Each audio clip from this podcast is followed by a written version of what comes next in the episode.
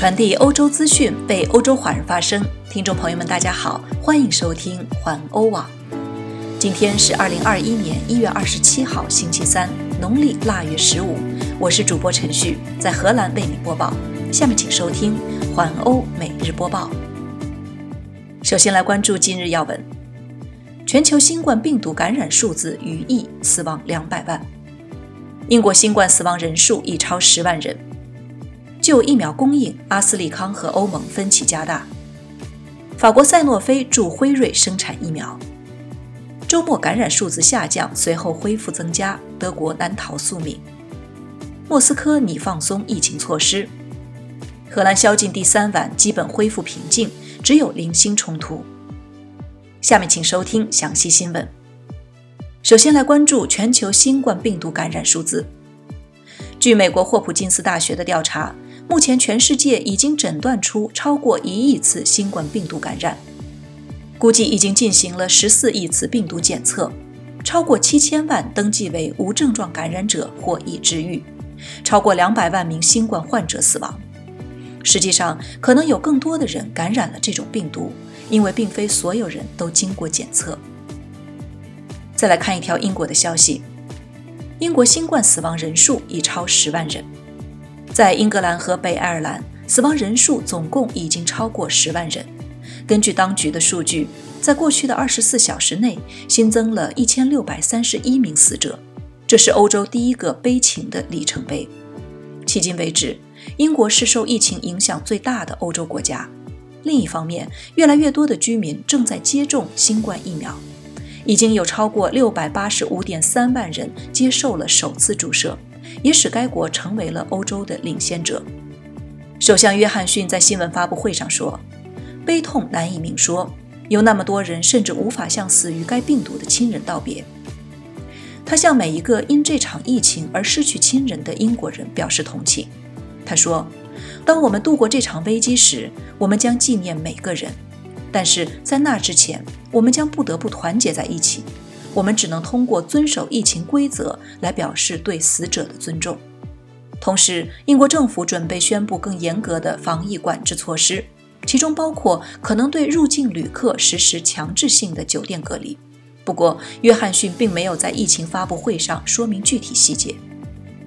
英国卫生部在周二表示，将为其他国家提供基因测序方面的协助，以分析并确认新的病毒变种。英国卫生部长汉考克日前说，英国公共卫生体系目前承受巨大压力，不过确诊病例数的增幅在减缓，迹象表明当前采取的多项措施正在发挥作用。再来关注欧盟疫苗供应，瑞典英国公司阿斯利康因生产放缓，向欧盟供应新冠疫苗的步伐放慢而备受抨击。但阿斯利康的首席执行官索里奥特对法国《费加罗报》说：“肯定不会把欧洲人应该得到的疫苗拿到世界其他地方去谋取暴利，这是没有意义的。”布鲁塞尔方面称，没有按照合约的数量供应疫苗是不可接受的。而索里奥特称，在英国供应链中也存在一些启动问题，但是与英国签订的合同比与欧盟签署的还要早三个月。还要向英国提供一亿剂疫苗，因此在英国，我们还要用三个月的时间来解决问题。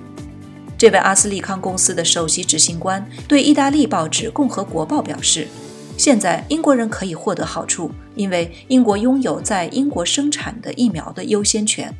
阿斯利康不能将其转移到欧盟。”索里奥特补充：“他们还在与牛津大学合作，为南非的新冠病毒变体开发新的疫苗。”他还宣布，今天晚上和欧盟及成员国代表的会议也将取消。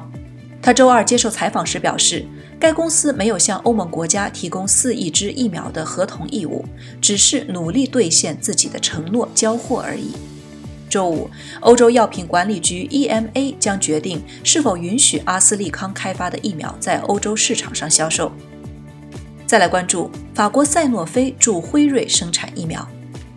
法国赛诺菲制药公司今年将为竞争对手辉瑞和 BioNTech 生产超过一亿剂新冠疫苗。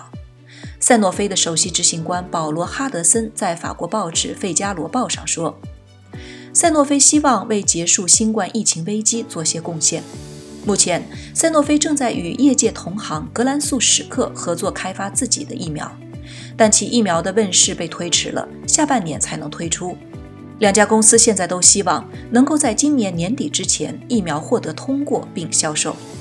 为了能够多做些事，赛诺菲决定与辉瑞公司联系，两家公司达成协议，赛诺菲将生产辉瑞疫苗，从七月开始。目前尚不清楚，由于这项交易，辉瑞疫苗今年的总产量是否会得到提高。再来关注德国疫情动态，经过几天的下降，德国的新增感染人数再次增加。德国疫情智库罗伯特科赫研究所今天早上报告了一万三千两百零二例新增感染，是昨天的两倍多。自上周四以来，德国的新增感染病例有所减少。在德国，通常的趋势是在周末和周末之后报告较低的感染数字，而在一周中数字较高。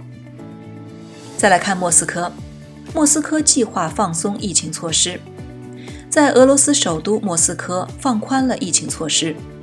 莫斯科市长索比詹宁说，餐馆和餐饮场所可能允许在晚间和深夜恢复营业。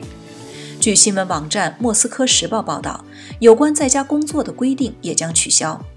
自去年秋天以来，这个大约有一千两百万居民的直辖市开始实行疫情措施的限制。公司必须让百分之三十的员工在家中工作，餐饮场所、夜总会和类似企业在晚上十一点至早上六点之间必须关门。莫斯科市长说。放宽措施是可能的，因为与病毒的斗争正朝着正确的方向发展，感染数量的增长速度没有以前那么快了。索比詹宁说，疫情的大流行正在减弱。他称，他的职责是创造经济可以尽快恢复的条件。迄今为止，俄罗斯报告了三百七十万例病毒感染，是世界上仅次于美国、印度和巴西的最高感染数字。此外，俄罗斯希望在未来数月为数千万俄罗斯人接种新冠疫苗。最后，再来关注荷兰宵禁。荷兰宵禁第三晚基本恢复平静，只有零星冲突。昨晚的宵禁时间比前几天要安静得多，这是荷兰警方今天早上得出的结论。但是在某些地方，还是有警察与暴动者发生冲突。自昨晚以来，已经有一百三十一人被捕。大部分逮捕发生在鹿特丹，那里有八十一人因与警察发生冲突而被捕。据警方的说法，昨晚大多数被拘留者都在二十五岁以下，主要是因为公开使用暴力和鼓吹煽动使用暴力而被捕。在线上鼓吹和煽动犯罪的嫌疑人中，也有很大一部分是未成年人。目前，一些骚乱者已经陆续被警方拘捕。以上就是今天的环欧每日播报，我是陈旭，感谢您每天关注环欧网为您带来的最新资讯，明天见。